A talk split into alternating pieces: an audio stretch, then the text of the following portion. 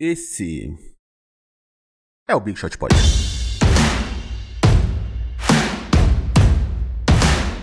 E aí, meus democratas?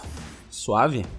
MM aqui com eles, Guilherme Pinheiro e Vavo Mantovani. Olá, que roupa vocês usaram ontem na famigerada festa da democracia? É uma pergunta retórica ou tu quer realmente saber a roupa que eu tava usando ontem? Não, eu queria saber a sua especificamente, que você tava usando. Cara, eu tava com uma bermuda, eu tava com uma bermuda meio tie-dye aqui. Hoje eu tô segurando ela nesse momento que eu não botei pra lavar. E eu tava com uma camiseta preta com. com uma mas você mesmo, apresenta mas o programa bolso. sempre bolso segurando roupa suja, Vavo? Então, cara, coincidentemente, ontem a gente fez uma pilha de roupas e o Romeu espalhou pelo escritório inteiro, escritório barra closet. Então, no caso, a bermuda tie-dye está aqui ao meu lado, eu estou segurando nesse exato momento na minha mão. E uma camiseta preta que tinha um bolso, aí eu coloquei a minha caneta ali. Já apontando, já apontando voto em Guilherme Bolso. Haha, peguei vocês. É, se bem que bol bolso remete a outro candidato, né? Mas. É, é verdade. A tua, a tua, é verdade. associação, a tua analogia ficou pela metade, mas, mas parabéns É verdade, você tem razão. Mas, oh, oh, aliás, assim, uma, uma das coisas que eu gosto muito do Twitter é a capacidade que as pessoas têm de discutir por assuntos absolutamente imbecis e irrelevantes. E ontem tava rolando no Twitter uma gente discutindo sério se você deveria ou não ir votar de chinelo. Tipo, cara, assim. Eu fui, qual é o problema? Justamente, tipo, e mano, se você não quer ir de chinelo, põe bota, põe coturno, põe o que você quiser. Agora, assim, é tipo, você vai ficar discutindo no Twitter se pode votar, se, se é. Não, não é nem de poder ou não, porque pode, mas a questão é tipo se é. É, é uma vestimenta adequada. Pô. Vai, vai pra puta que pariu. Desculpa Pelo o meu de- francês eu não aqui, sei mas. como é. Eu não sei como, como é a zona eleitoral de vocês. Aqui, possivelmente, na minha, absolutamente 100% das pessoas estavam de chinelo ontem. É uma escola aqui perto da minha casa, super pequena. Ah, não, E eu... eu- moro num feudo, né? Eu, eu- eu moro num principado. Aí aqui a galera foi pra maquiagem, terno. Sério? Nossa. É, a galera aqui. A galera amarra os cachorros aqui, tinha uns 10 cachorros amarrados na frente. Né? Eu sempre vou votar com o meu chapéu que eu ganhei do Partido Comunista Chinês. E a galera fica olhando Vai- que tá com a. Que, né? Que eu sou o cara que vai. Tu é tipo Dória. Tu é tipo Dória, foi de máscara de bandeira do- da China. Exato. Oh, Exato. Ah, já Mas a preparando. galera né? acredita. Não, as pessoas acreditam. Elas não pensam que não faria nenhum sentido. Simplesmente acreditam. Cara, eu imagem. tenho uma história engraçada, levemente engraçada, na verdade. É, é só porque na hora foi, foi tão ridículo que, que chega a ser engraçado. Eu cheguei na minha na zona eleitoral pra votar, é, é- é do lado da casa dos meus pais, porque eu votei lá a vida inteira, né? Aí eu deixei as crianças lá e fui votar. Só que tava muito cheia na hora, né? E aí, cara, é uma escola estadual com, corretor, com corredores estreitos. Eu falei, cara, eu não vou eu não vou votar agora, tá muito cheio, enfim, tava de máscara, tava de boné e tal, com minha caneta, tudo, álcool gel, luva, etc, tal, mas eu falei, cara, quer saber, eu vou comprar um face shield, porque tava cheio, né, eu falei, a hora que eu for votar, eu vou, vou, vou levar o face shield, só pra garantir, né, aí eu fui na farmácia, comprei o famoso Marba, né, custou dezão, o mais barato, e beleza, voltei pra casa dos meus pais, almocei, Aí, quando era umas duas e pouco, eu vi que dava pra ver da janela, assim, porque fica bem na esquina, assim, dava pra ver, o movimento tava mais tranquilo. Aí eu fui com o meu face shield, só que fui com o face shield na mão. Falei, a hora que chegar lá eu coloco, brother. Eu comprei lá, não dava pra ver um caralho com o face shield. Era um, era um plástico embaçado. e era, era, era tão ruim, de tão péssima qualidade. E tu acabou votando que não dava 17 pra por engano. nada. Aí não tinha candidato a 17, né? Aliás, tinha, tinha Joyce, é verdade. Mas aí eu sei que o que aconteceu foi que eu, eu fiquei com o face shield na mão. Tipo, eu era o tonto com o face shield na mão, sacou? Tipo, e voltei de máscara e tal, mas não usei o face shield. Mas é, então é isso aí, a festa da democracia. Esse é o meu destaque inicial aí. A festa da democracia e principalmente nossa urna eletrônica, né? O confirma pirilili, mano, que sonzinho da hora. Que maneira. Que grande momento aí. A galera fica chorando, ai, porque os Estados Unidos é fodão, não sei o quê. Olha o que aconteceu aí, mano. Os caras demoraram uma semana, vai demorar um mês pra, pra galera saber quem ganhou ou não, se vai ter para, uma parada ou não, pros delegados votar. E aqui a gente, ontem à noite, mesmo com treta rolando, né? Mesmo com hackers e afins, a gente já sabia. Meia-noite a gente já sabia os resultados. A gente já sabia, assim. Então, tipo, isso aí, urna eletrônica, minha fancam aí vai para você. É... Vavão, você tem alguma algum destaque que eu, um passarinho me contou aqui que o Gui Olha, não tem? Uh, o primeiro destaque, são dois, né? O primeiro destaque, uh, todos vocês devem saber que quarta-feira, no caso amanhã, em relação ao dia do lançamento deste episódio, uh, haverá o draft da NBA. E eu, Gustavo, ou Vavo Mantovani, como eu sou acreditado, estarei participando da live no canal da NBA Brasil no YouTube.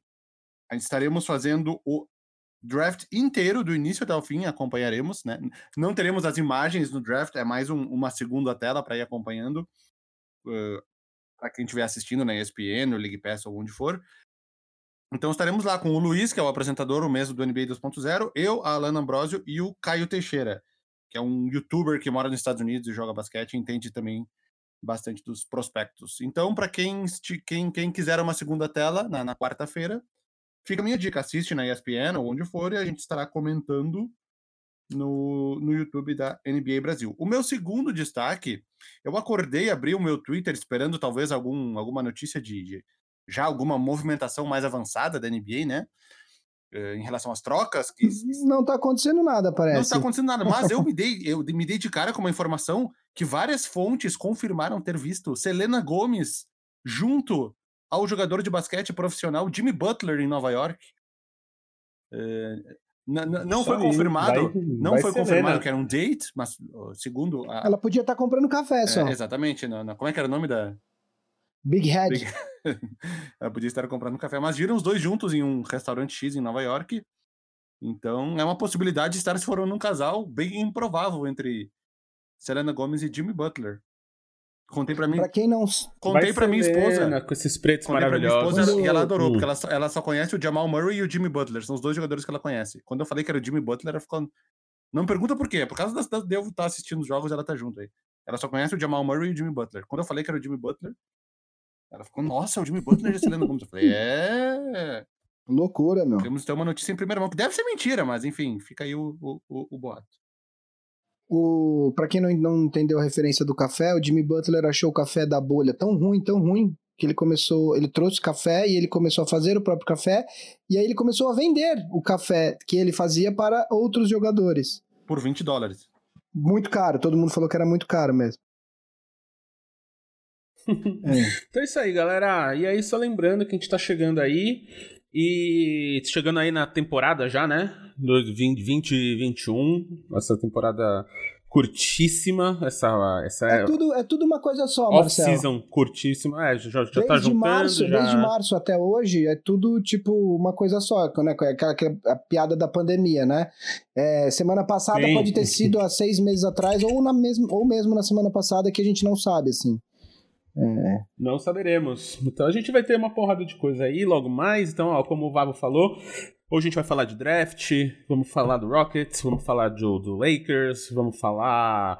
Cara, e vai ter uma, uma surpresa aí, acho que o momento mais esperado desse programa, na história desse programa aí, logo depois da pauta principal.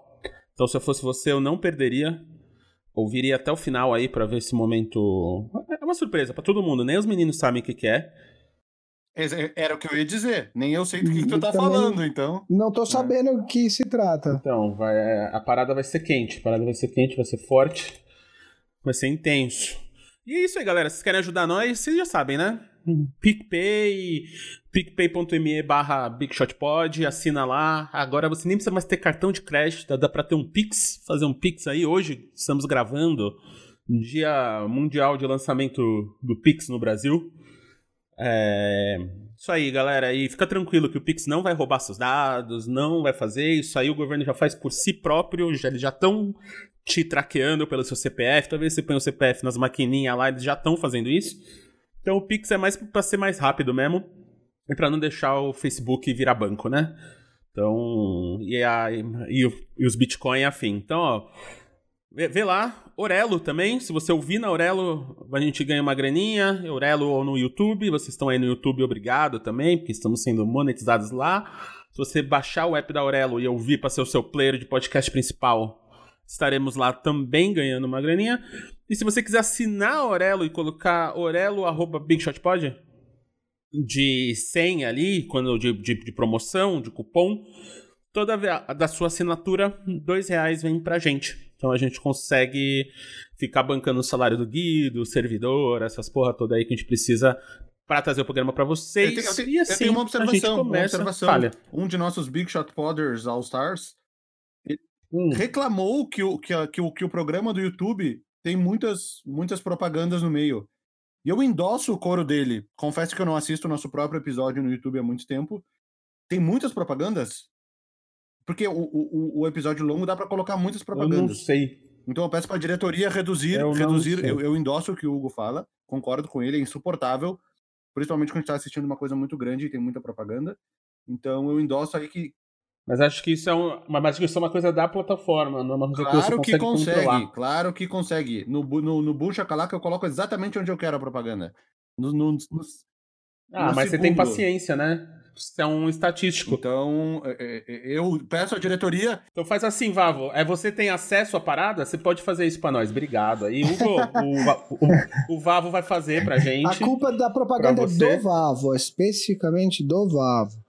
É, como o Vavo sabe como fazer, ele tem acesso à conta, a partir de agora o Vavo está responsável pelas propagandas do Big Enquanto isso, eu vou, re vou re revelar para vocês, o Marcel me mandou aqui no privado agora. Prefiro os 0,03 centavos da propaganda do que um fã do, do canal.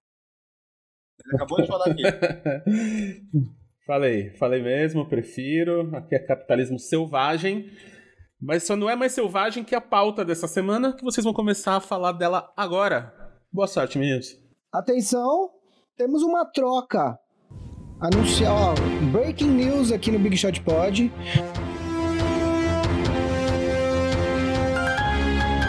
Nosso glorioso Adrian Wojnarowski anunciou que o Detroit Pistons está trocando o armador Bruce Brown para o Brooklyn Nets pelo jogador Zana Musa e uma escolha de segundo round em 2021. Por que, que a gente precisa falar disso? É, acho que inclusive vai ter que trazer o nosso primeiro assunto, né, Vavo? Eu vou inverter um pouco a ordem já que temos essa troca anunciada, uh, essa, essa escolha que o Nets está é, enviando para Detroit é uma escolha que era originalmente do Toronto Raptors. Por que, que eu acho importante a gente falar dessa troca? É, porque o que, está acontecendo em, em, Houston, Vavo? Conta pra gente. A semana passada começou com os rumores do Westbrook, e aí ontem apareceu uma notícia de que o glorioso James Harden está cada, estaria cada vez mais interessado em se deslocar para a costa, costa leste dos Estados Unidos e se juntar a Kevin Durant e Kyrie Irving justamente no Brooklyn Nets. Então conta pra gente o que, que tá acontecendo, conta pra gente o que você acha que vai acontecer daqui pra frente. Ó, primeiro lugar, ó, só não vê quem não quer. A grande notícia está nas entrelinhas. Brooklyn Nets acabou de trocar o seu jogador com a camisa número 13 Janan Musa numa clara movimentação para liberar o número 13 de James Harden que está para chegar. Só não vê quem não quer. Aposto que nenhum perfil fez essa análise ainda, né? Tô sendo o primeiro a falar. Infelizmente eu vou perder o, o, o, o pioneirismo, porque esse episódio só vai ao ar um, um, dia depois que a gente grava. Mas enfim. Uh... Cara, acredito que Harden está bem desiludido com, o que está acontecendo, com esse desmanche que está acontecendo no Houston Rockets, né? Que sempre foi uma, uma franquia muito sólida aí nos últimos vários anos. Enfim. Sempre foi, desde que eu nasci, sempre foi uma franquia muito sólida, que nunca tancou, que nunca foi lá pra baixo, que. Acabou tendo uma escolha alta ali que foi na época do. no Yao Ming, mas foi num período de reconstrução que o time nem foi tão mal assim, mas acabou pegando a primeira escolha na era do, do, do, do recém-chegado Steve Francis.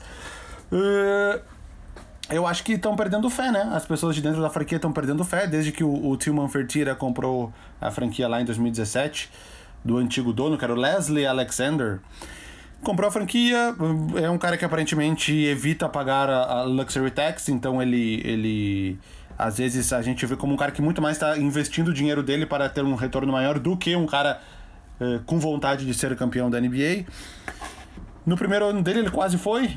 Foi o, o, ano que o, que o Chris Paul acabou se machucando ali no, jogo, no final do jogo 5, das finais do Oeste, contra os Warriors, quando o Rockets estava liderando. O time acabou sucumbindo. Houve mais uma tentativa com o, com o, com o Chris Paul que não deu certo, que o Rockets acabou se classificando em quarto e caindo na semifinal de conferência. Foi feita a troca do Chris Paul pelo Russell Westbrook e mais uma vez aí o Rockets não chegou nem perto de chegar às finais da NBA. E Daryl Morrow foi embora, pediu as contas, pediu para sair. Aparentemente não aguentava mais a situação. Mike D'Antoni antes dele foi, falou que não iria permanecer no Rockets depois dos quatro anos, nos bons quatro anos que ele teve lá, né? Melhor aproveitamento de vitórias da história da franquia como treinador. E depois vazou a notícia que Russell Westbrook teria pedido para, para ser trocado. E agora surgiu essa notícia que James Harden cogitaria futuramente voltar a jogar ao lado de Kevin Durant. E por tabela, esse destino seria o, seria o Brooklyn Nets, porque é onde está Kevin Durant nesse momento. Ao mesmo tempo, o Rockets bate na tecla que vai run it back esse ano. Já recebeu várias sondagens pelo, pelos, pelo James Harden, mas estaria dizendo que tentaria mais uma vez ser campeão com o James Harden como o melhor jogador do time. O Rockets vai ser campeão essa temporada? Não, não vai. Não vai, não vai. Uh, seria mais um, uma tentativa movida pela emoção, porque tem um jogador que eles julgam ser o melhor jogador da liga e é um dos melhores jogadores da liga, e para ser campeão tu precisa de pelo menos um desses grandes jogadores da liga. No caso, o Lakers, que foi campeão, agora tem dois. Uh, mas, cara, eu não sei até onde é verdade, até onde é boato. Todas as declarações que vieram do lado do Harden falam que ele é um cara comprometido com a franquia, que quer continuar lá.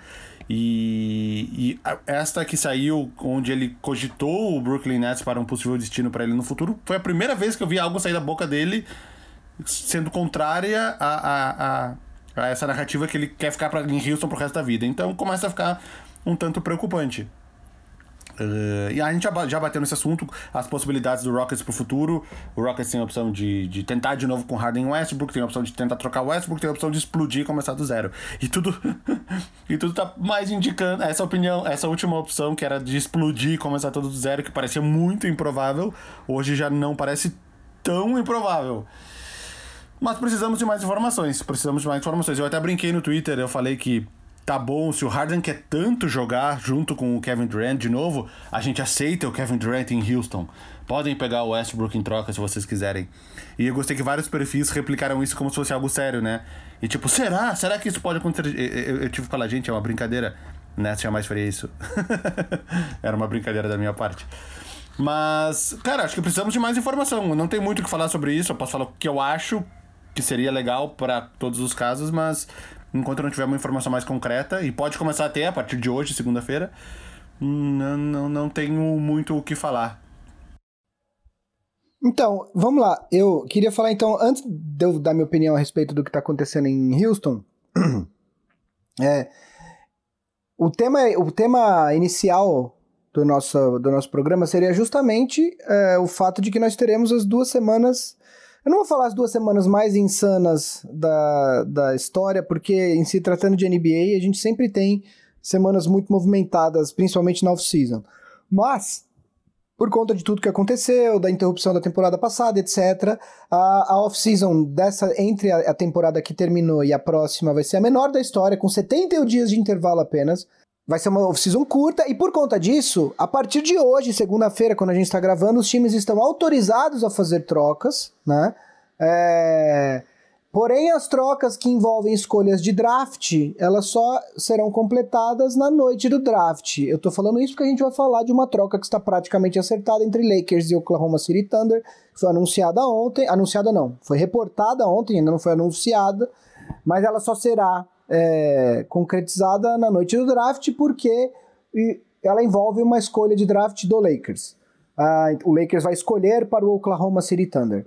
Ah, mas voltando ao assunto, então, por conta de, de, de, desse calendário apertado, teremos duas semanas muito movimentadas. A partir de hoje, então, segunda-feira, as transações estão autorizadas, as transações entre times, não free agents, né? É, Quarta-feira teremos o draft, que a gente vai falar mais pra frente no programa.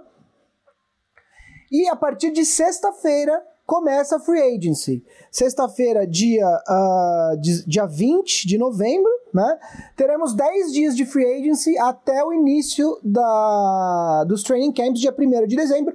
É evidente que por conta da, desse prazo curto, uh, muitos free, eu acredito que muitos free agents vão acabar sendo incorporados aos seus times ao longo do training camp, porque não, não tenho, não acho que nos, em 10 dias todo mundo vai estar tá assinado, né? Ainda vai, esse processo de free agents vai, vai adentrar bem é, no mês de dezembro. Então teremos umas duas semanas movimentadíssimas. É, e pra gente que gosta de NBA vai ser um, prato cheio.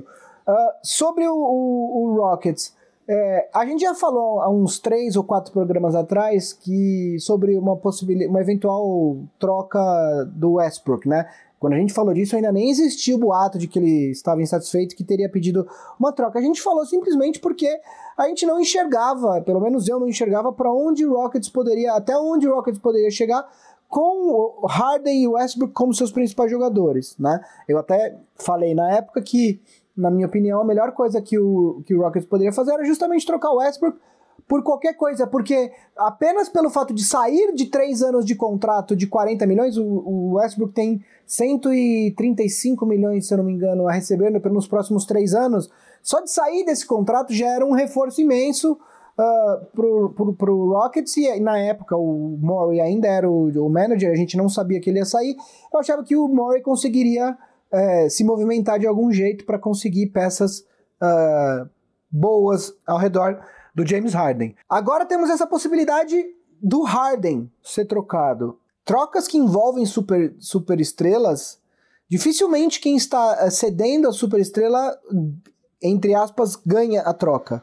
Você acaba tendo. É, você acaba tendo um retorno de várias peças, mas que se você somar o todo delas, dificilmente elas se equivalem a estrela que você está perdendo, né? É, dito isso, uh, você pode continuar trocando essas peças até que você obtenha uma nova estrela. É, vou dar um exemplo de uma coisa, de uma de uma sequência de trocas que deu certo. Quando o, o Lakers trocou o Shaquille O'Neal para o Miami Heat, recebeu uma série de coisas, recebeu o Brian Grant, recebeu o Lamar Odom, recebeu o Caron Butler. Uh, esses jogadores não eram estrelas. O Lamar Odom acabou sendo uma peça importante dos times de 2009 e 2010 que foram campeões, mas o Lakers continuou rodando essas, esses ativos que recebeu do Miami até chegar no Paul Gasol, que foi a peça que estava faltando, que chegou ali e aí o time. Uh, deu o passo que faltava para chegar às finais, perdeu o primeiro ano para o Boston Celtics, depois foi campeão em 2009 e 2010, uh, em cima do Orlando e do Boston Celtics. Ou seja, a troca do Shaquille O'Neal, se eu não me engano, foi em 2005. O Lakers só voltou às finais em 2008. 2004. 2004, né? Então foi 2004. O Lakers voltou às finais só em 2008. Foi, o Caron Butler virou Kobe Brown e mais uma série de outras coisas, e o Kobe Brown virou o Paul Gasol, né? Então, assim, é, é evidente que se o, se o Rockets é, de fato resolver implodir e começar de novo, é, não significa que o time vai ser ruim eternamente. É, ele vai receber um retorno de várias coisas, vários ativos e vai começar a planejar um elenco novo. É, a questão é como obter uma estrela, né? Quer dizer, hoje em dia é muito, muito difícil você conseguir uma estrela Uh, você tem, sei lá, dá para contar em duas mãos as, as, estrelas. E quando eu digo estrelas, são jogadores que podem liderar times que chegam às finais, né? Não acho que a gente tem muitos jogadores desse, desse naipe é, na NBA, talvez 10, não sei, 11 no máximo. É, mas teria que começar de novo, com um técnico novo, com um general manager novo, com tudo novo. Além do Harden, quer dizer, se o Rockets decidir trocar o Harden, uh, o, o Rockets tem outras peças interessantes. Por exemplo, o PJ Tucker. É um cara que, que, que rende muito em relação ao contrato que ele tem. Ele é um cara que mereceria até ganhar mais pelo tanto que ele oferece é, para pro, pro Rockets. Você tem Eric Gordon, que tem um contrato um pouco mais longo, seria um pouco mais difícil de trocar, mas enfim, o Rockets tem outras peças que poderia trocar e aí para realmente implodir começar do zero. Não sei nem se é isso que o novo general manager gostaria de fazer, é, mas considerando a situação do Oeste, vendo que você tem, além do Rockets, além. É, você tem muitos times que podem chegar aos playoffs, almejando chegar aos playoffs. Se você abre mão do Harden, talvez a melhor coisa seria de fato começar de novo, até porque os próximos dois drafts prometem ser muito bons, apesar de que o Rockets não tem as escolhas, né? Justamente por conta da troca, das trocas que da troca que trouxe o Westbrook. Então, assim, o Rockets numa situação muito complicada se de fato o Harden pedir para ir para o, o, o Nets. Mas até agora, como o Val falou, não tem nada de oficial, isso é um rumor. É, eu acredito que, se eu tivesse que quantificar, eu acredito que a gente estaria muito mais próximo de uma troca do Westbrook do que do Harden em si, né? É, se trocar o Harden por qualquer pacote possível com o Nets, excluindo o Kyrie Irving e, e o Kevin Durant, obviamente, qualquer pacote possível que o Nets mande, o Rockets vai acabar em 14 no Oeste. Certeza absoluta. Certeza absoluta. E eu tô sendo positivo, pra não, pra não dizer que vai acabar em 15. Vai de desmanchar o time, vai desmanchar. Não pode mandar Dean Weir, Caris LeVert, Jarrett Allen, quem quiser. 38 piques. Rockets vai ficar entre os dois últimos no Oeste, eu tenho certeza. Tenho certeza. O Oeste tá muito forte. Pensa que os dois últimos desse ano foram Minnesota e Golden State Warriors, que vão ser dois times que vão vir muito fortes esse ano. Acredito que Minnesota vem, a gente vai falar um pouco depois na quando a gente debater o draft, que Minnesota tem a primeira escolha, pode escolher alguém, pode trocar pelo que quiser. Mas vai ser um time que vai ter o D'Angelo Russell e o Carl Anthony Towns vindo com tudo, mais esse, mais esse terceiro prospecto terceiro jogador jovem. Uh, a Conferência Oeste vai estar muito disputada. Aí tu tem um Pelicans crescendo. Vai, quem vai rodar? Vai ser Spurs? Vai ser Kings? Vai ser o Rockets se trocar o Harden e deu, tá ligado? Phoenix veio crescendo, venceu todos os jogos na bolha. Vai estar muito disputada a, a, a Conferência Oeste. Então pode ter certeza, se o Rockets trocar o Harden, não, o pacote que quiser, o Rockets vai lá para baixo. Não tenho absolutamente nenhuma dúvida disso. E que nem alguém falou, a gente tem exemplos na história da NBA que aconteceu exatamente isso. Se for, desde quando o, o, Milwaukee trocou o Abdul Jabbar pro Lakers, virou o pior time da NBA. Quando o, o Philadelphia trocou o Barkley pro, pro, pro Phoenix Suns, parecia que tava recebendo um pacote bom, foi lá para baixo, ficou 4, 5 anos na draga total, entendeu? Uh, enfim, temos outros exemplos recentes, mas isso é o que acontece com quem troca a estrela, é isso. E aí, claro, se for rolar essa troca, vai ter que dar o Dinwiddie, vai ter que dar o Jared Allen, vai ter que dar o Carlos Levert, vai ter que dar todas as picks possíveis para talvez tentar convencer o Rockets a começar a pensar na situação. Caso contrário, segue com o Harden jogando, segue se classificando em quarto e segue caindo na segunda rodada dos playoffs. Vai ser o que vai acontecer, entendeu? É, Mas é isso que temos. Eu vou só fazer um aviso aos amigos. Vocês devem estar escutando uma máquina aqui. O apartamento ao lado está em reforma, então eventualmente a máquina vai fazer intervenções aqui no podcast, tá? É, é, falando. Uma coisa que eu estava pensando aqui enquanto o Valvo estava falando é que muito possivelmente, hoje é segunda-feira, 11h15 da manhã, esse programa, quando ele for pro ar exatamente daqui a 24 horas, ele já vai estar defasado, porque é, o Vavo citou o San Antonio. O San Antonio é um dos times que estão buscando realizar trocas. Antes do Lakers uh, praticamente acertar a troca pelo Dennis Schroeder, e a gente vai falar disso, é o próximo assunto que a gente vai falar, é, o Lakers diz que havia um interesse do Lakers em DeMar DeRozan, uh, que aparentemente estaria disponível em trocas, assim como o Lamarcus Aldridge. Uh, dizem que o Warriors teria interesse no Lamarcus Aldridge. Uh, para falar apenas então de um time que está procurando trocas, o San Antonio Spurs é um deles, o Warriors é outro. e aí a minha questão é: como teremos muito pouco tempo até que o training camp se, se inicie daqui duas semanas? A chance de nós termos trocas sendo anunciadas, como foi a troca agora do Detroit e do Brooklyn Nets hoje ainda, é muito grande. Quer dizer, essa, esses papos eles já estão acontecendo antes da, da abertura da moratória uh, para transações. Então, assim, uh, o Lakers, uh, essa troca do Lakers foi, entre aspas, reportada ontem, domingo. Ou seja, essas conversas estão acontecendo há muito tempo, né? Até porque existem, é, segundo o Sham ele falou que Uh, outros times já estavam uh, também conversando com o KC a respeito do Schroeder e, e, acabar, já estão movendo seus interesses em outros jogadores. Uh, então é muito possível que até amanhã a gente tenha mais uma, duas, três trocas reportadas entre a gravação e a publicação desse programa. É, eu acho que é isso, assim, o Houston Rockets está numa situação muito complicada e eu acho, e eu queria perguntar um pouco pro Vavo sobre isso, Vavo.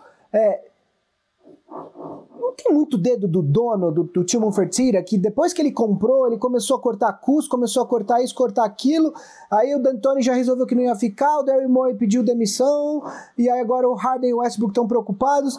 Antes do Timo Fertitta não tinha isso, né? É, o Timo Fertitta, para quem não sabe, ele é um bilionário que fez a fortuna dele basicamente com cassinos e restaurantes, que é justamente dois dos ramos que foram muito atingidos pela pandemia, né? É, é, o, é o famoso bilionário, mas nem tanto, né? É, é o, não é o bilionário que tem 80 bilhões e gastou 2 para comprar o Rockets. É o bilionário que tem 4 bilhões e gastou 2 para comprar o Rockets. Então a. E ficar com 2 bilhões é depende foda, né? muito. Depende muito do, do, do, dos lucros que, o, que a franquia do Houston Rockets gerar para ele. E ele é um cara que. Os fãs já detestam ele, né? Os fãs do time. Basta quem segue perfis do Houston Rockets brasileiros ou estrangeiros pode ver que os fãs, de um modo geral, não gostam dele, detestam ele.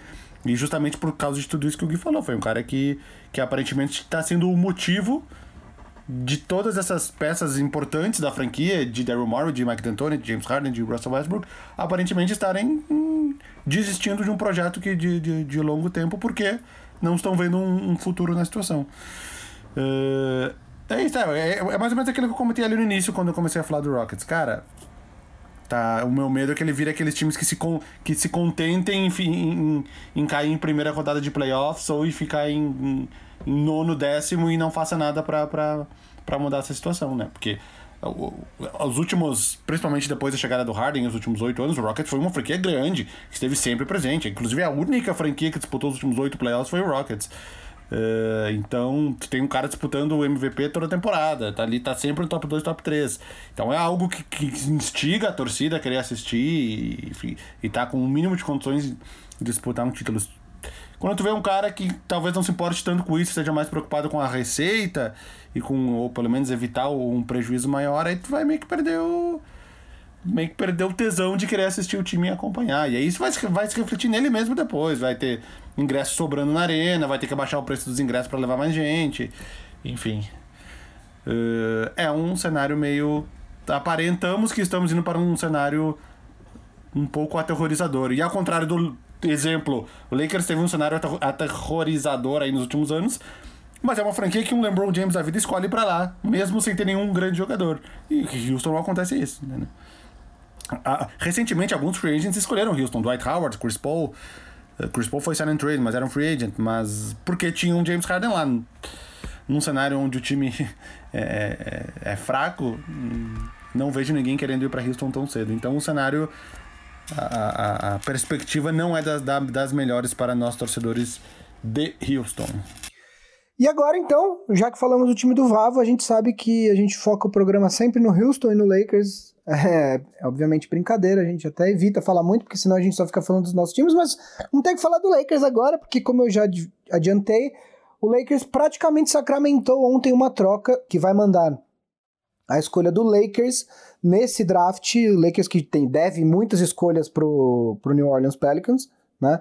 Mas vai mandar então a escolha do Lakers é, desse ano, do draft de 2020, a 28 escolha, juntamente com Danny Green, para o Oklahoma City Thunder em troca de Dennis Schroeder, é, que foi um dos concorrentes ao prêmio de sexto homem do ano uh, nessa última temporada. Por que, que o Lakers fez essa troca?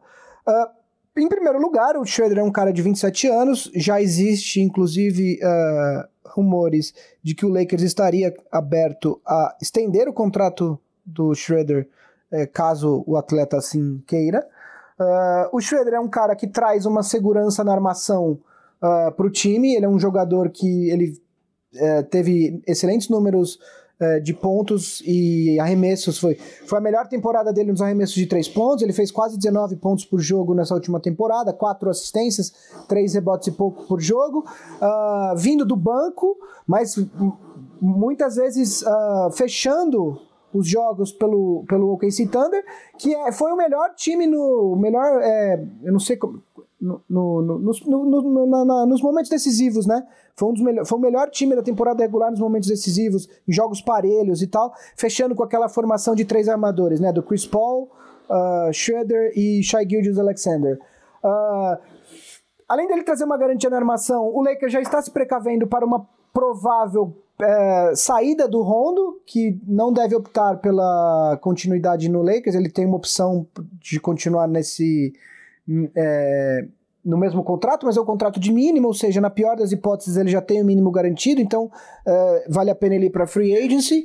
Uh, dizem que essa situação ainda não está definida, quer dizer, mesmo que ele opte por sair, o Lakers ainda tem chance de trazer o Rondo de volta, mas ele deve ter ofertas grandes de alguns times, já falaram do Clippers, já falaram do Atlanta Hawks também, então o Lakers começa a se precaver para uma eventual saída dele. Eu acho que uh, o Rondo, ele fez uma temporada regular que, que deixou a desejar, mas ele foi muito importante nos playoffs. Dito isso, ele não foi só bem nos playoffs, ele teve jogos muito ruins. O primeiro jogo, por exemplo, contra o Rockets, uh, ele foi horroroso. Uh, tudo bem que ele tinha. Foi o primeiro jogo dele depois da bolha, porque ele se machucou, mas foi muito ruim. Ele teve alguns momentos ali. É, o Rondo ele, ele acrescenta muitas coisas ao time, mas não é, não é tudo uma maravilha, né? Dito isso, faço questão de deixar claro que eu gostaria que o Rondo permanecesse pelo que ele entregou nesses playoffs, mas a gente já sabia que ia ser muito difícil. Então, sob esse ponto de vista, eu acho uma, uma, uma troca muito boa para o Lakers, né? Uh, acredito que o time sai melhor dessa troca, embora o Danny Green, eu vou falar um pouco do Danny Green daqui a pouco, mas eu acho que o, o Danny Green uh, também vai deixar vai, vai deixar um buraco em alguns aspectos para esse time do Lakers, mas eu acho que, no geral, a troca é muito positiva para o Lakers. É, a troca é, uh, pro, pro Thunder é muito boa, porque o Danny Green ele pode ser, inclusive, trocado ainda nessa offseason para outro time que seja um contender. Uh, o, Thunder deve trocar o Chris Paul ainda, então quer dizer, é um time que vai começar um rebuild ali ao redor do, do, do do Guild Alexander, mas que não deve ser a estrela do time. E o, e o Thunder ganha mais uma escolha para de repente se mover acima. Existe esse rumor que o Thunder gostaria de chegar mais perto do topo do, desse draft. E aí, com a escolha do Lakers, quer dizer, isso uh, daria mais um ativo para que o Thunder se mova no draft. É, antes da gente falar da troca da perspectiva do Thunder, é, é eu queria saber qual foi sua impressão inicial sobre essa troca, se você acha que ela é boa para o Lakers, boa para boa pro Thunder, boa pros dois? A primeira impressão que eu tive quando eu li foi Lakers se deu bem. Lakers se deu bem, porque foi uma, uma posição meio confusa nessa temporada, vamos dizer assim, posição de, de, de armador. No, na maioria parte, praticamente a temporada inteira, o time jogou sem um armador de ofício, com o LeBron levando a bola. Na, lá na, na, na, na na escalação oficial estava sempre ou o Avery Bradley, ou o Caldwell Pope na, na posição PG Point Guard, sendo que eles não são armadores. Então, então a primeira coisa que eu pensei, pô, o, o Lakers consegue um, um, armador legal, que vai dar um, um, punch ofensivo, que vem de uma temporada boa, e não perde tanto, perde um, uma 28 escolha, que ele nem usaria no time agora. Não tem vaga no, no Lakers para uma 28 escolha de draft pro cara entrar numa rotação agora. E o Danny Green, que é um cara que tá depois dessa, dessa, mesmo com o título, é um cara que o valor de mercado dele caiu bastante. Lakers não. Se, se, a ideia era, desde o início, trocar o Danny Green, eu não achava que eles fossem conseguir uma coisa tão boa quanto o Dennis Schroeder. Então a minha primeira impressão pelo lado do Lakers foi: pô, o Lakers fez um bom negócio aqui. Deixou o time, um time que já é campeão, com certa folga, se é que podemos dizer assim, uh, ainda mais forte. Pior não vai ficar. Pode talvez não ficar tão melhor, mas a, a primeira impressão que me deu ao ler uh, essa informação é que o time do Lakers fica assim mais forte. E pelo lado do Thunder, era claramente o Dennis Schroeder não era um cara que estava nos planos dele. O Dennis Schroeder veio da troca do Carmelo Anthony, né? Eh, então, ali eles já tinham se dado bem, porque o Carmelo era um cara que não ia ser mais utilizado no time. Pegaram um cara que conseguiu ajudar o time, claramente, sem, sem o Schroeder, o time não teria ido tão longe que nem foi nessa temporada, pegando um jogo 7 de primeira rodada. E para eles, então, era um cara que eles, que eles já iam descartar, entre aspas, que não estava nos planos do, do futuro da franquia. Porém, eu acho que eles poderiam ter conseguido algo melhor. Se eles ligassem para os 29 times da NBA dizendo que o Dennis Schroeder estava disponível, eu tenho certeza que eles teriam conseguido algo melhor do que um Danny Green. Que nem tu falou, eles podem repassar um Danny Green, a não ser que eles já tenham um time interessado no Danny Green. Tipo, ah, vou trocar com o Danny Green porque eu já falei com o Raptors e o Raptors quer o Danny Green e vai me dar uma coisa melhor em troca, então eu trocar o Schroeder pelo Danny Green é ok, porque eu vou lá na frente eu vou receber algo melhor. Só se foi isso. Eu acho que é isso. Eu acho que essa troca ela só pode ser analisada do ponto de vista do Thunder quando a gente souber o que, que eles vão conseguir em troca do Danny Green, porque eu acho que dificilmente é, o Danny Green vai, vai jogar esse ano no Thunder, até porque, embora ele não tenha sido o mesmo jogador esse ano que ele foi pro Raptors na temporada 18-19, é, ele ainda tem muito valor para times que, que, que almejam uh, algo nos playoffs. Então eu acho que algum time vai ligar pro Thunder. É, perguntando sobre o Danny Green, algum, possivelmente alguns. Eu acho que ele deve acabar sendo trocado. É, só para falar a respeito de cap, para o Lakers valia a pena, porque além de tudo, os salários dos dois eram muito parecidos. O Schroeder tem um salário de 15,5 milhões e o do Danny Green, do Danny Green era 15, 200 e tanto. Então a diferença era de 200 e poucos mil dólares. É, no cap não tem tanto efeito. Uh, um outro aspecto do Lakers que pode ter contribuído para essa troca é que uh, o, de, o, o, Lakers Uh, além de, de, possivelmente o Caruso ter um espaço maior no time por conta dessa gradual uh, importância que ele foi tendo uh, ao longo dos playoffs, então ele deve jogar mais na temporada regular. O Lakers tem um outro jogador que jogou nos playoffs, foi uma escolha de draft de segundo round no ano passado, mas que o Lakers aposta muito, que é o Taylor Horton Tucker. Uh, ele, ele evoluiu muito ao longo da temporada passada. ele é um armador muito longo, uh, muito bom uh, slasher no sentido a, a, a, ao aro, né, atacando o aro. E ele é um cara que o Lakers aposta muito que pode ser uma surpresa aí entrando na rotação. Pensando em tudo isso, quer dizer, a contribuição, pensando que o Danny Green estava perdendo valor de mercado, pensando que era o último ano de contrato, o Danny Green assinou por dois anos com o Lakers. É, pensando que possivelmente deve perder o, o Rondo, faz sentido essa troca para o Lakers. Eu particularmente gostei muito e como o Val falou, a vigésima escolha do draft desse ano, dificilmente o, o Lakers conseguiria um jogador pronto para contribuir numa rotação. 28 Exato. Dificil, dificilmente o Lakers encontraria um jogador ali que pudesse chegar e contribuir imediatamente para a rotação de um time que quer conquistar o bicampeonato. Né? Então, é, é um caso de troca bastante raro, que eu acho que foi muito boa para os dois lados inicialmente. Eu acho que o, o, o, o Thunder ganha uma escolha a mais para de repente subir nesse draft. Eu acho que o, Thunder vai tentar fazer isso, mas eu acho que só vai acontecer isso na noite do draft. Não acho que a gente deve esperar essa. É, o Thunder vai esperar chegar o jogador que eles querem, eles veem que está chegando perto da escolha deles e eles podem conseguir esse jogador que eles devem já ter mapeado, aí eles usam as escolhas para para subir e pegar esse jogador. E ganha mais um ativo para trocar, porque dificilmente o Danny Green, eu não acredito, principalmente se o Chris Paul for trocado, acho muito difícil que o Danny Green uh, continue no Thunder. Do outro lado, só uma última observação, é, isso torna para o Lakers fundamental nessa free agency conseguir mais um jogador de, que consiga defender bem na, no, nos wings, né? Uh, um ala. É, porque o Danny Green, apesar dele ser é, considerado um armador, num time que a gente, o Lakers jogava com LeBron, KCP, Danny Green, era a, o, o lineup inicial, né? Anthony Davis e Javier McGee. Então, ele, o, o Danny Green jogava bem entre aspas, porque esse negócio de posição também já não é mais tão fixo, ele jogava como três nesse time. Então o Lakers precisa muito de um jogador. Já há rumores de que o Lakers tem interesse no Wes Matthews, que optou ontem por ser um free agent, ele fez a última temporada pelo Milwaukee Bucks, pelo mínimo. Então existe essa é um nome que está no radar do Lakers. Uh, o Lakers deve ter a, a mid-level exception inteira, então pode conseguir algum jogador uh, interessante. Existem boatos de que o Lakers estaria interessado em oferecer isso para o Serge Ibaka, mas ainda uh, isso é só boato, né? Uh, Wes Matthews, Ibaka, tem o Galinari é um outro jogador que pode interessar pro Lakers, porque justamente ele entra para preencher, preencher esse vácuo deixado pelo Danny Green. Então, o Lakers começa a se movimentar. E uma outra coisa que também, só para terminar o assunto Lakers, e aí é, passar de volta a palavra pro Vavo, ah, o Lakers está esperando a, a decisão do Avery Bradley, que tem um player option para essa temporada. Ele mudou de, de agente agora, sexta-feira passada, foi anunciado.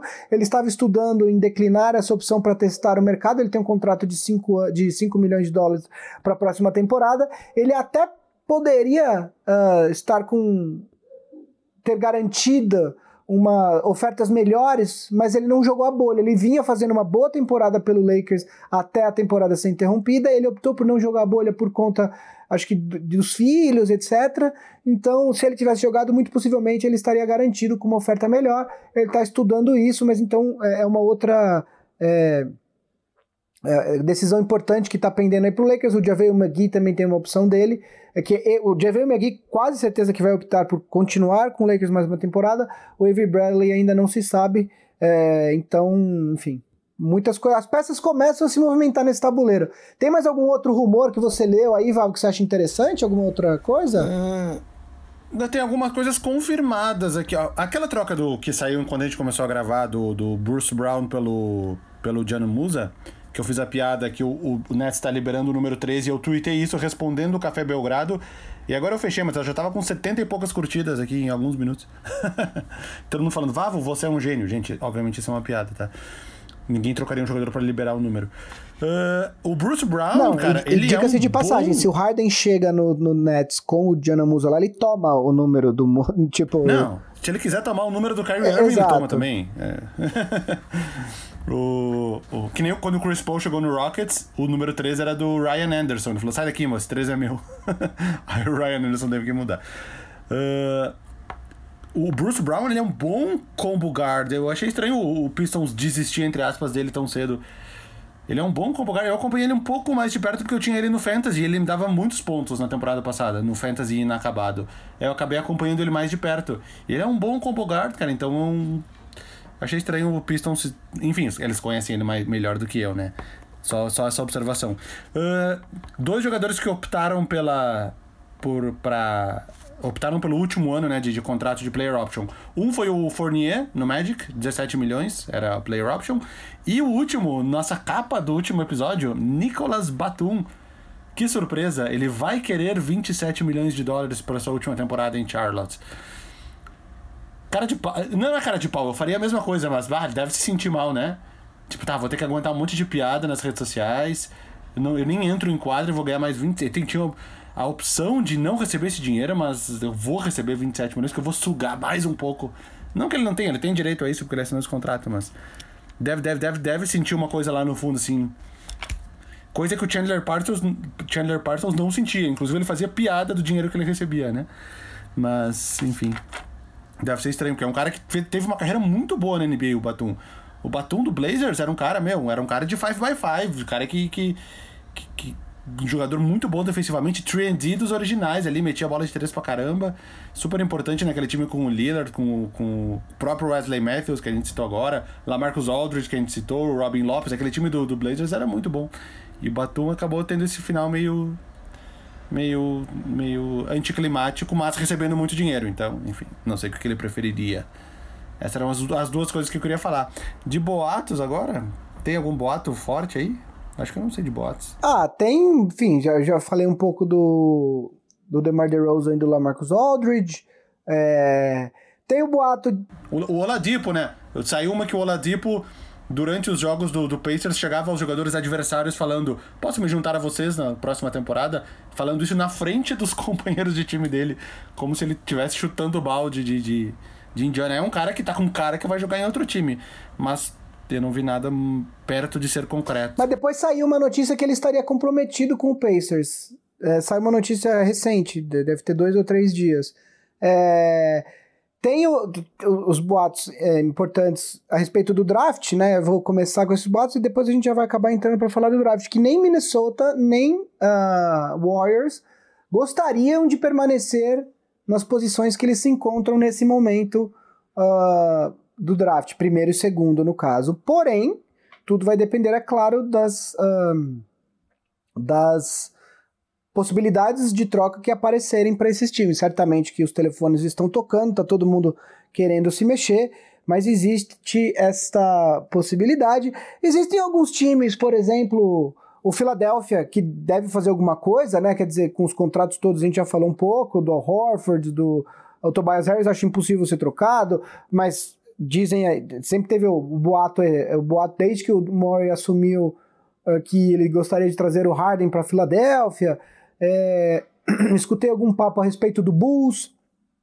com o Zach Lavine, dependendo de quem o Bulls draftar, é, colocar o, o Zach Lavine nas conversas de troca. Sacramento Kings também sempre muito citado, principalmente por conta da decisão que a gente já falou aqui, né? O Buddy Hield foi assinado para um contrato longo, mas agora tem o Bogdanovich que também é free agency, e aí o, o Kings tem que tomar uma decisão se dificilmente vai ficar com os dois, né? Tem, ele é assim, restrito, né? é, O Bogdan essas- é restrito. Exato.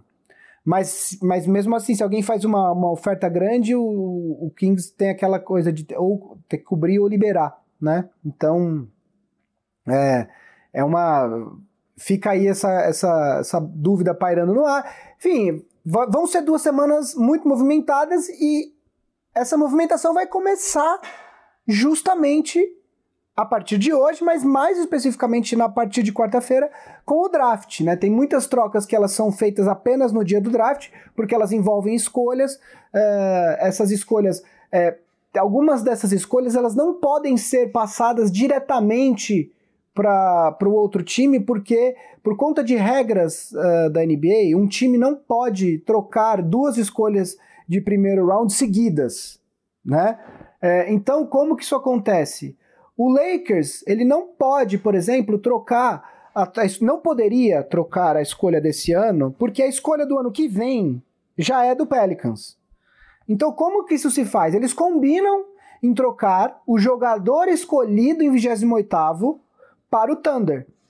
Eles não estão trocando a escolha.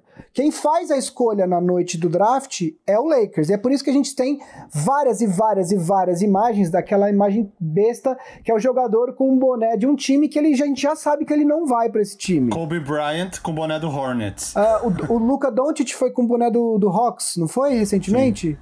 É, então, ah, o Lakers vai fazer a escolha e aí completa a troca após o- a realização do draft. É, quando um time, por exemplo, você pega um time como o Pelicans, que tem todas as suas escolhas, se o Pelicans quisesse já trocar e já mandar a escolha agora, ele poderia fazer isso.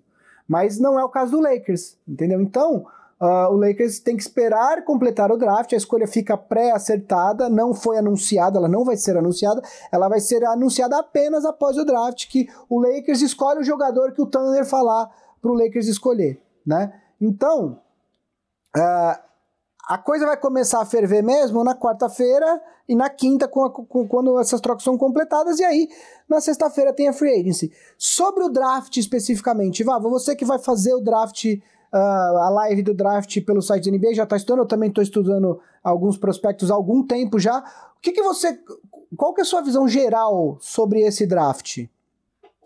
Cara, a minha visão geral é que esse draft é possivelmente o mais aleatório dos últimos tempos. Tipo, pode acontecer qualquer coisa.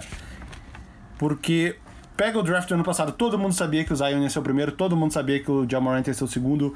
Se a gente for voltando alguns drafts no tempo, acho que a gente precisa voltar até 2011, que foi quando o Cleveland escolheu e agora a gente vê que escorreu, escolheu erroneamente o Anthony Bennett em primeiro, que surpreendeu todo mundo, tipo, que? Anthony Bennett em primeiro? E, e as pessoas estavam certas. Gostou dessa minha voz? Eu nunca tinha feito. Que? Anthony Bennett em primeiro?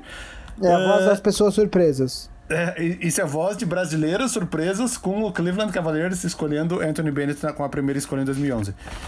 É, que na época, então, justamente esse draft de 2011, ele era muito confuso. Fora o Yannis, que foi 14º, 15º e acabou se tornando uma grande estrela, não tinha muito, tipo, não digo fora o Yannis, na época ninguém dava tudo isso pelo Yannis. Na época não havia um consenso, tipo, quem é o melhor, quem, tipo, tinha um bloco de 10, 11, 12 jogadores que eram os jogadores meio que do mesmo nível. Tinha o CJ McCollum, o CJ McCollum era desse draft também. Uh, e acabou sendo o Anthony Bennett o primeiro e acabou ficando todo confuso esse draft. Esse ano me parece que é meio que a mesma coisa. Uh, as pessoas falam em Lamelo Ball, falam em Anthony Edwards e falam em James Wiseman. O Minnesota tem a primeira escolha. Se ele for escolher, ele não vai pegar o James Wiseman, que é exatamente um, um cara que jogaria na posição onde eles têm, já têm o Carl Anthony Towns. Não faria muito sentido eles pegarem, a não ser que eles já planejam trocar com alguém.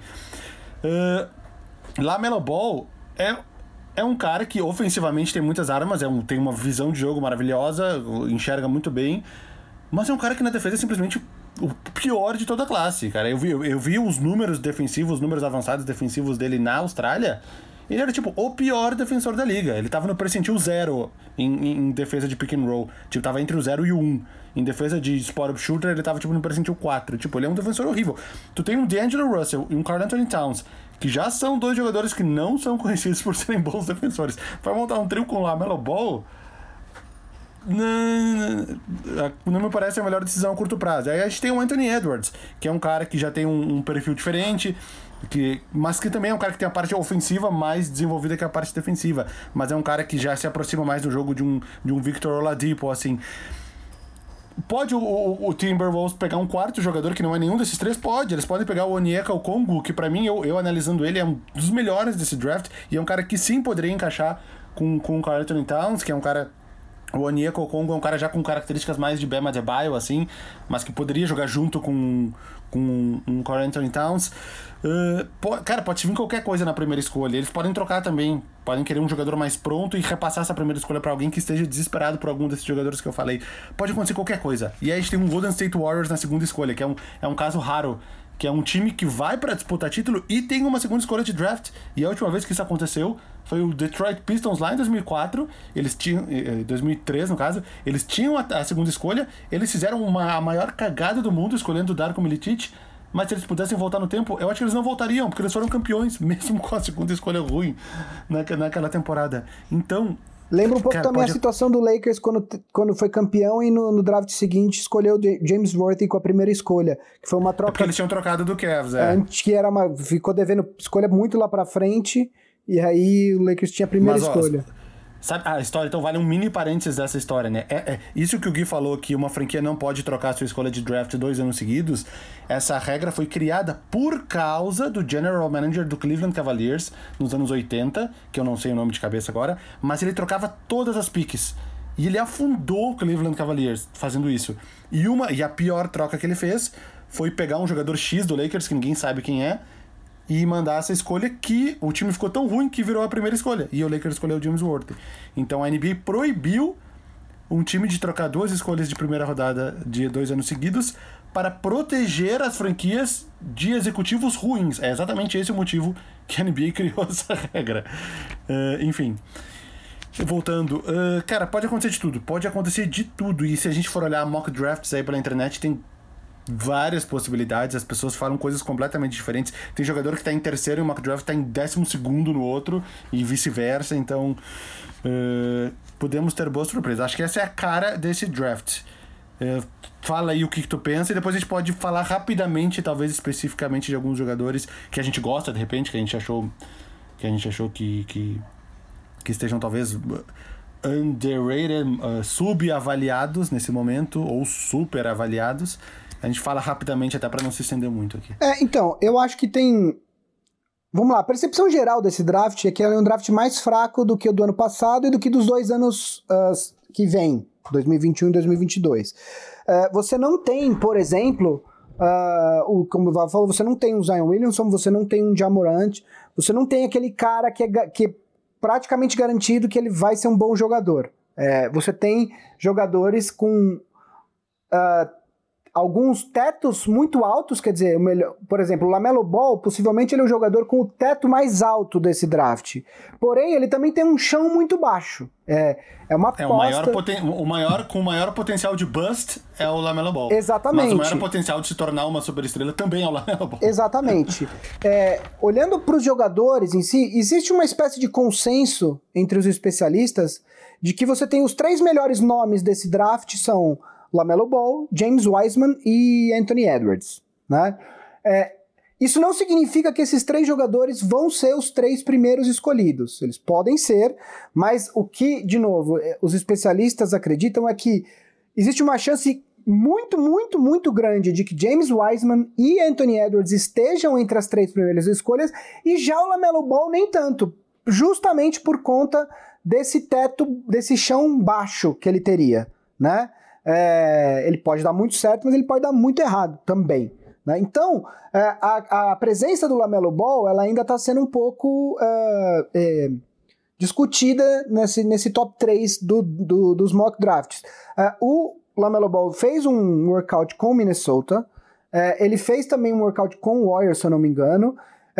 obviamente que a gente não sabe se isso é jogo de cena para botar um pouco de pressão aos times que de repente querem mesmo é, o Lamelo Ball, a, a, a, forçar alguma troca, etc. Uh, um exemplo muito claro de que esse tipo de coisa funciona foi o Boston Celtics fazendo o workout com o Markel Fultz há três anos atrás. É, o Markel Fultz fez um workout com o Celtics. As notícias todas que saíram depois desse workout é que o workout foi maravilhoso, que o Celtics saiu apaixonado pelo, pelo Markel Fultz, quando na verdade não foi nada disso que aconteceu.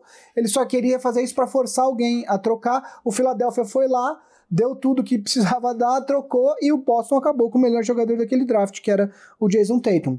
É, então, uh, existe esse consenso dos três melhores jogadores, só que esse draft, apesar de ele ser considerado um draft mais fraco, é, ele é um draft muito bom para jogadores coadjuvantes, os famosos role players. Né? É, Existe uma. Os times que draftam bem enxergam muitas oportunidades nesse draft e tem alguns especialistas que falam que para os times que estão, por exemplo, no meio do draft, a melhor posição para esse draft é quem está ali no meio, até vigésimo. Por quê? Porque a chance de você escolher um jogador que no final vai ser tão bom quanto o cara que foi escolhido em quarto, quinto, sexto, sétimo é, é grande. Entendeu? Porque você tem uma variação entre de talento ali muito pequena. Por exemplo, um dos caras que eu gosto muito nesse draft é o armador, o Halliburton, que é de Iowa, ou Iowa State, se eu não me engano, a universidade dele.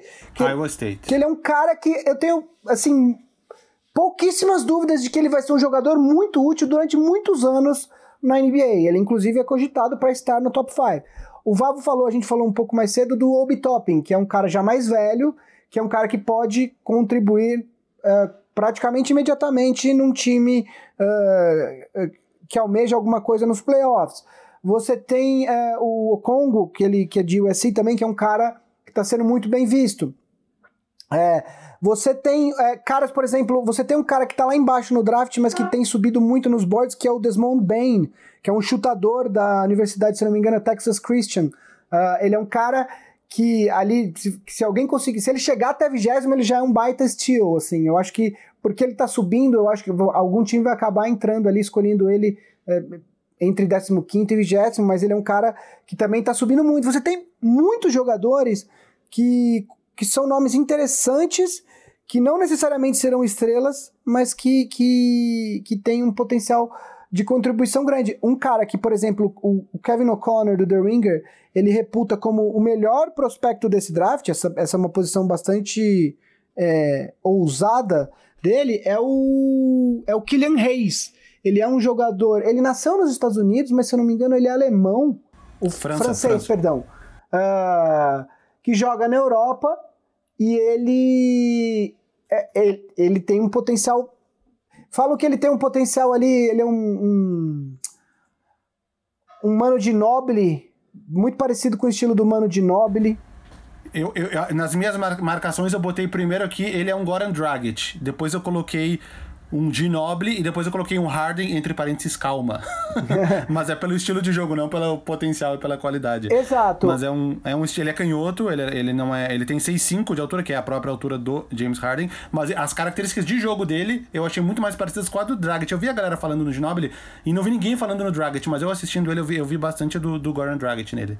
Então, além deles, você tem, por exemplo, da Europa, você tem o Deni Avdia, que é um cara que joga no Maccabi Tel Aviv de Israel.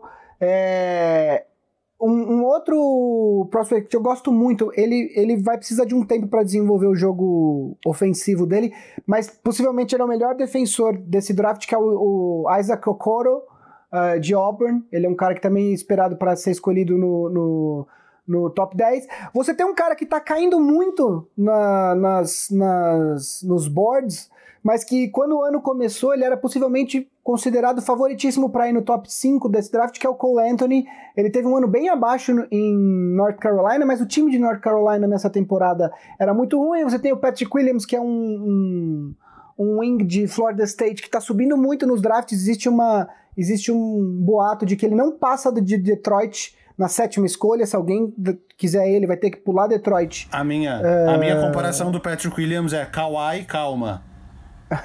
Mas é, o estilo é bem parecido. É o meu Kawaii Calma ou, é, eu botei ou Anunobi mais Lance Stevenson, que é uma mistura de Anunobi com Lance Stevenson. Aí acho que já fica mais na realidade dele. Você tem um cara, tem um cara que eu gosto muito, muito, muito, muito, que ele... Vamos ele, ver se é o mesmo, vamos ver ele, se é o mesmo. Ele, ele, não, ele não é considerado nem top, ele não é nem considerado uma escolha de primeiro round.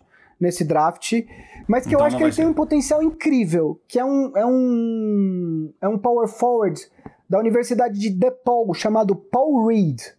Eu, cara, eu escutei o, um- o Ryan Russillo falar dele, ah, e aí eu fui atrás das imagens e, cara, tudo que eu vi dele eu gostei, assim. A, a comparação dele é o Paul Millsap, mas se você considerar que o Paul Millsap é um jogador de segundo round e a carreira que o Paul Millsap eh, teve, eh, você draftaria esse cara no top 10 tranquilamente agora, né? Então, eh, esse draft, ele, tem, ele tá absolutamente aberto. Vou falar mais dois jogadores. Uh, um que eu gostei muito assistindo ele jogar foi o Devin Vassell, que é de Florida State. Que ele não é freshman, ele é sophomore. E ele é tipo um 3D, ele é o 3D wing que seria muito útil na, na NBA. Mais de uma pessoa falou que ele que tem o maior potencial defensivo nesse draft. E ele é um cara que. que ele, é, ele é bom defensor individual, bom defensor de team defender, né? Coletivo, sem a bola. Tem. Rouba a bola, dá toco, defensivamente ele é muito bom e ele tem espaço para crescer na parte ofensiva e ele já chutou 42% de três pontos, na linha de três pontos da NCAA, né? Que é a linha da FIBA de 6,75, não a da NBA, que é de 7,24. Tem que sempre, a gente tem que sempre pensar nisso quando projetam um arremessador de três pontos da faculdade para NBA. Mas eu gostei muito dele, cara. Aí, a- as minhas anotações, eu, eu botei assim, Danny Green, aí eu risquei. Eu botei Trevor Ariza, aí eu risquei. Aí eu coloquei por último, Luol Deng. Eu acho que eu, eu- e depois, depois com o pensamento do Luol Deng, eu vi muito do Luol Deng nele. Eh, e aí a galera fala que o principal defeito dele é que ele não cria o próprio arremesso. Mas é que ele, ele pode ser um cara com, com um futuro com um futuro bem parecido com desses jogadores que para uma para uma escolha ali em torno do décimo a décimo quarto, que é onde ele tá projetado, já seria uma, uma baita de uma escolha. E o outro cara, um que eu gostei muito, foi o. Por ser um cara que se adaptaria muito à NBA moderna, é o Aaron Nesmith, que é de Vanderbilt, que é um, um guard forward ali pra jogar do- de shooting guard ou de small forward, ele é sophomore também. E é um cara que que as pessoas têm falado que ele é o melhor arremessador desse draft. Ele só jogou 14 jogos nessa temporada e ele teve uma lesão no pé em janeiro e não jogou mais. Porém, ele foi um cara que chutou 52% para três pontos. E- e 50 51% de field goals, 52% para três pontos e para quem duvida, 82, 83% de lances livres, que é, um, que é uma medida que o pessoal usa muito nessa transição do college para NBA, né? Que são os lances livres, porque é uma porque é igual para todo mundo. E a gente pode pensar, em 14 jogos o cara chutar 52% nem é muita coisa, deve ser uma amostra pequena. Ele chutou 60 de 115. Ele chutou 115 bolas, que dá mais ou menos 8 por jogo, e acertou 60. Ele teve quatro desses 14 jogos, em quatro deles ele acertou 7 bolas de 3 ou mais. E eu acho que esse cara na NBA, na NBA, mo- NBA moderna seria útil para vários times. A preocupação é, a gente tá trabalhando com uma amostra de 14 jogos. Ao mesmo tempo, foi uma amostra muito volumosa de arremessos. E aqui nas minhas anotações eu coloquei. Eu tinha colocado. Eu coloquei Buddy Hill primeiro, aí eu risquei. Aí coloquei Landry Shamet, aí eu risquei. aí coloquei Wesley Matthews, eu digo de, de características de jogo. E aí. ah, analisando a parte defensiva dele, a gente, a gente encontra de tudo. Tem tanto gente falando que ele pode ser o Robert Covington e gente falando que ele é o Duncan Robinson, assim, então seria algo mais ou menos no meio disso, a parte defensiva dele. Mas é um cara, eu acho que talvez pra ficar de olho, que esse potencial dele de, de, de arremesso, se confirmada, essa temporada curta que ele teve, de 19 e 20, pode ser um cara também que vai ter um papel bem útil como role player daqui pra frente na NBA. Eu tenho só mais dois que eu queria falar. É, primeiro, uma observação: o Aaron Nesmith, que quase é parente do James Naismith, Naismith né? Que é o glorioso criador do esporte da bola laranja, né? É, Eu acho muito bom que o basquete é um esporte tão recente que tem imagens da pessoa criando o esporte, né? é, Isso é muito bom. em mil, é, bom, o cara nasceu em 1861, morreu em 1839. É, 1900, né? É, 1939, perdão. É, mas dois caras que eu queria falar aqui. Um é um cara que eu tinha esperança que o Lakers draftasse se ele chegasse em 28 agora não faz mais sentido, até porque o Lakers não tem mais essa escolha, que é o armador argentino Leandro Bolmaro, do Barcelona, que é, já vi jogos dele, gosto muito. É, existe, é, é, aparentemente ele renovou o contrato com o Barcelona, então não se sabe se ele viria imediatamente para a NBA, caso ele seja draftado. Ele tá subindo na maioria dos boards aí, é, então é chance grande dele ser draftado ali depois da vigésima escolha, mas ainda no primeiro, no primeiro round. É, eu gosto muito do, do, do, jogo dele. Ele é um armador, ele é novo, ele não tem nem 20 anos, mas ele é, ele é bem alto. É, enfim, eu acho que ele tem um potencial bem interessante. E um outro cara, esse é um cara que, assim, eu vou, eu vou citar aqui só porque é, eu tenho escutado muito falar dele, mas eu vi, eu mesmo não vi, tá? Eu vou citar é, por conta das notícias que vêm sido, que têm sido uh, vazadas sobre ele. Tem um pivô de, de Duke, o, chamado Vernon Carey Jr. Esse cara, ele foi um dos principais uh, uh, prospectos no high school, foi bastante recrutado. Só que ele, ele, ele é um pivô, pivô mesmo, e só que ele tinha ele tava muito pesado, ele tava com 270 libras ele jogou essa temporada do basquete universitário, né? É, e aí, por conta da pandemia, tudo parou e tal. E todo mundo que, que tem visto os treinos dele, etc., diz que ele baixou bastante de peso. É, diz que ele tá com menos de 240 libras agora. Uh, ele, ele, é, ele, é, ele, ele é 6'11, se eu não me engano, de tênis. Uh, 6 pés e 11 polegadas, né? Que dá o quê? Dos 2,20 metros, e 20, Vavo? 2,18 metros, e 18, por aí, Não, né? 6,11? É. 6,11 é 2,10. 2,10, enfim. E dizem que ele tá chutando muito bem de 3. É... Eu tô falando isso por quê? Porque ele já começou a aparecer. Esse cara ele tava entre, ele tava entre os 60 melhores uh, prospects, ou seja, ele seria draftado, mas ele tava muito lá embaixo. Agora mesmo no, no, no board do The Ringer ele tá em 49. Só que ele começou a aparecer no final do primeiro round. Por quê?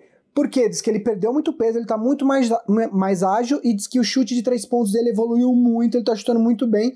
É, no próprio board do The Ringer, o, uma das coisas que tá aqui que ele lembra é o DeMarcus Cousins no Warriors.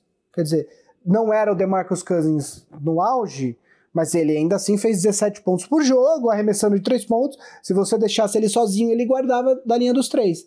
Então ele é um jogador para a gente ficar de olho, porque talento ele sempre teve, ele, ele, ele foi considerado um dos melhores prospectos no high school. Só que por conta do peso dele, ele estava muito pesado e ele teve um ano não muito bom em Duke. É, aliás, Duke não teve um ano muito bom na temporada universitária. É, ele caiu muito mas ele começou a recuperar um pouco desse prestígio, então esse é um outro nome pra gente ficar de olho. E aí, só para arrematar o meu lado, é, esse é um draft muito complicado, porque além disso, os times têm menos, têm menos amostra, né, Vavo? Muito sim, por, sim. por, conta da pandemia. É, até uma coisa que tem favorecido os, o, os jogadores europeus é que alguns desses jogadores estão jogando, ou jogaram, mesmo depois da pandemia, as temporadas nos seus clubes começaram e, e, e, os jogadores americanos não. Né? Eles estão parados desde que a pandemia começou, né? Ah, o March Madness, obviamente, ele é um parâmetro para vários times poderem assistirem os jogadores que vão escolher. E sem o March Madness, perde completamente essa referência. Vavo, vamos lá. Palpite, seu palpite pro top 3 do draft. De escolhas. N não, não o que você escolheria. Quem você acha que vai ser escolhido? Uh, Cara, eu, é difícil isso. Inclusive, eu tô devendo um top 5 pra NBA Brasil que eu tinha que mandar até hoje e não mandei ainda. Uh... Cara, palpite, cara. Eu acho que eu vou ficar. Eu acho que o Minnesota, ficando com a escolha, pega o Anthony Edwards, cara, por encaixe no time. Hum. Uh... E aí, a segunda, Golden State, escolhendo, eles escolheriam James Wiseman. E o terceiro, Charlotte, aí eu acho que eles pegariam o Lamela Ball pela festa. Se, ah, a gente nem comentou, né? Que saiu um, uma notícia que o, o, um possível destino pro Russell Westbrook é Charlotte, né? Ah, sim. Mas enfim, não vale a pena comentar isso agora, porque poderia se enrolar muito. Mas a Labelo Ball, aí vem aquela história de um mercado pequeno que dificilmente consegue um, um, jogador com tanta atenção. Seria o caso do, do Charlotte, não seria o caso do Chicago Bulls, que é a quarta escolha, e eu acho que talvez eles fossem com. com eu tô olhando aqui, não sei quem poderia ajudar, de repente um. Talvez o Congo, Deni Avdia, não sei. Eu ainda preciso montar meu top 5 para enviar para eles. Mas, cara, pode não. Eu posso errar tudo também. Posso errar tudo também. Não sei. O meu top 3. É, vou fazer. Vou, vou vou usar um pouco. Eu acho que alguém troca com o Minnesota. Eu acho que o Lamelo Ball vai ser o primeiro escolhido por alguém que vai trocar com o Minnesota. Eu acho que o James Wiseman vai ser a segunda escolha. E aí, nesse caso, eu acho que a terceira escolha vai ser Onyeka Okongwu, uh, porque o Charlotte precisa de um pivô. Uh, precisa de um big man que não tem. Então, esse vai ser o meu top 3. Eu sei que é uma escolha bastante improvável, mas a gente tá aqui para botar na reta mesmo. É, a minha ressalva, só um parênteses, a minha ressalva do Okongo é que ele, ele é pivô, ou ala pivô. Ele é 6'9, né? Eu sei que ele ainda é jovem, ainda pode crescer mais, mas ele é 6'9. E muito do que, ele, muito do que eu vi ele fazer no college é meio que, meio que na força, empurrando os caras, meio que empurrando pra frente.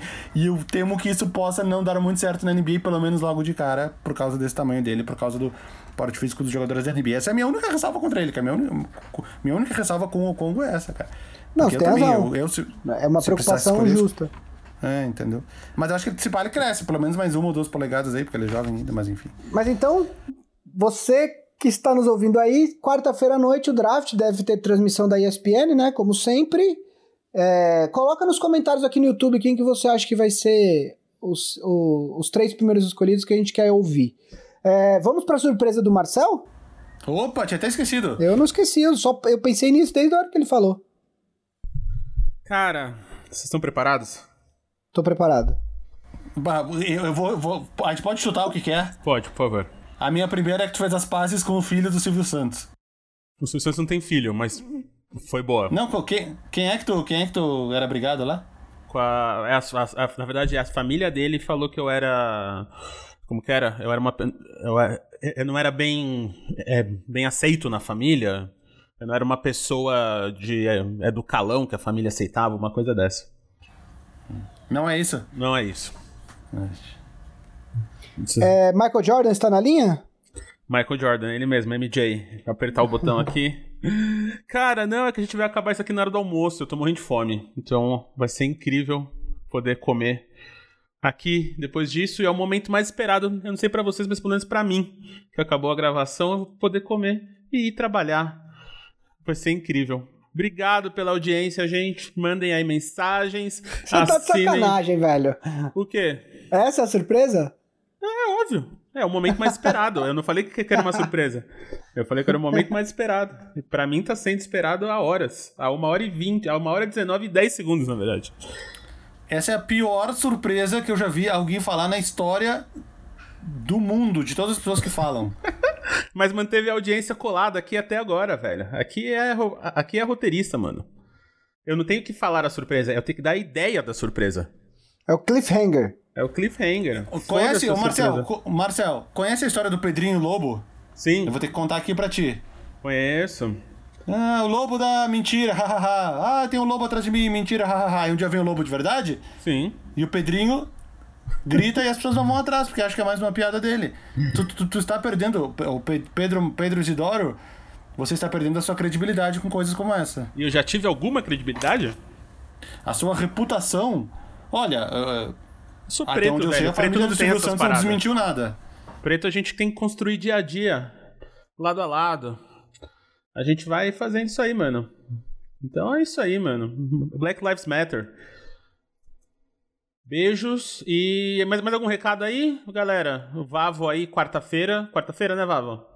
Quarta-feira, 9 horas. Horas? É, chegou a ser divulgado 8 horas, mas é 9 horas, né? Porque o, o, horário de verão encerrou lá nos Estados Unidos. Então são é às 9 horas da noite e vai até uma da manhã, gente. É 4 horas de draft por baixo. E a gente vai, vai entrar um pouco antes também. draft, igual foi o desse ano? O da, vai ser online. O, o da NFL? Vai ser online. É, os, os jogadores principais receberam um kit com 30 bonés para botar o boné do time que escolheu ele. Ô, Legal esse kit, né? 30 bonés. E mais algumas coisinhas. Recebem um, um iPhone para filmar, recebem um fone. Enfim, essas coisas. Aí, aí. São os principais, né? Os de segunda rodada que, que, que, que, que se virem. Isso aí. Então se virem aí de sua segunda rodada. Gui, mais algum recado? Depositem dinheiro na minha conta. Pô, Faz um pix, pix pra mim. Faz um Faz pix, um pra pix mim. Se você souber o CPF do Gui, já manda aí um pix pra ele. E agora é assim. agora... só uma pergunta, vocês ficam falando em Pix, vocês gostam de Pix? Como assim, Pix? gostar do Vocês Pix? gostam de Pix? Ah, eu, eu pronunciei mal, era pra enganar vocês. Vocês gostam de Pix? Ah, Ah. ah, ah, Mas sim, viu- adora. Mas sim, adora. Ele, ele viu que eu fiz uma piada ruim e foi atrás, hein? Ele, ele foi correr atrás. Gente, pode ficar tranquilo, só umas quatro pessoas assistem até esse momento no, no- no episódio. pode ficar tranquilo. Você que acha, mano. Você que acha. Você vê, pra provar pro Vavão aí, galera, coloquem aí no, no comentário que você chegou até aqui. E só pra ele ver. É, já que ele vai estar Tá, lá mas se só tiver- mudando a parada da publicidade pra gente agora. Se só tiver quatro comentários, a razão vai ser minha, tá? Porque eu falei que são quatro pessoas. Tá bom. Eu não quero ter razão, eu, quero ter engajamento. Que é assim, velho. Que a gente é. Não quer estrategista narrativo. Que é meu, que é meu título aí, não quer. Marcelo, tu tá se contradizendo. Tu acabou de falar que preferia mais cedo 0.003 centavos do que um fã, e agora tu diz que prefere engajamento. É, porque aí aparece mais, aparece mais play, a galera assiste mais tempo, aparece mais publicidade. Aparecendo mais publicidade, a gente ganha mais dinheiro. Então é estrategista narrativo. E é por isso que as, que as marcas me pagam pra fazer isso pra elas. Então é isso aí, gente. Falando, falando em marcas, eu vou ali trabalhar pra uma delas. E a gente volta aí semana que vem no programa 97. Caralho, hein, galera? Estamos fazendo isso há um tempo já. Logo mais a gente entra na época dos três dígitos.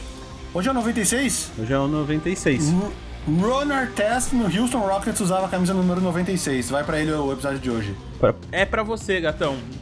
E aí a gente vai. Logo mais estamos chegando no episódio 100. Esse episódio que o Gui tá produzindo. um- É um episódio incrível pra gente, galera. É o musical, né? Sim, vocês não têm ideia do que vai vir por aí, mas vai vir. Tá foda. Tá foda. Ai, isso é muito engraçado o musical do, da NBA. Então é isso aí, bem, gente. Até semana que vem.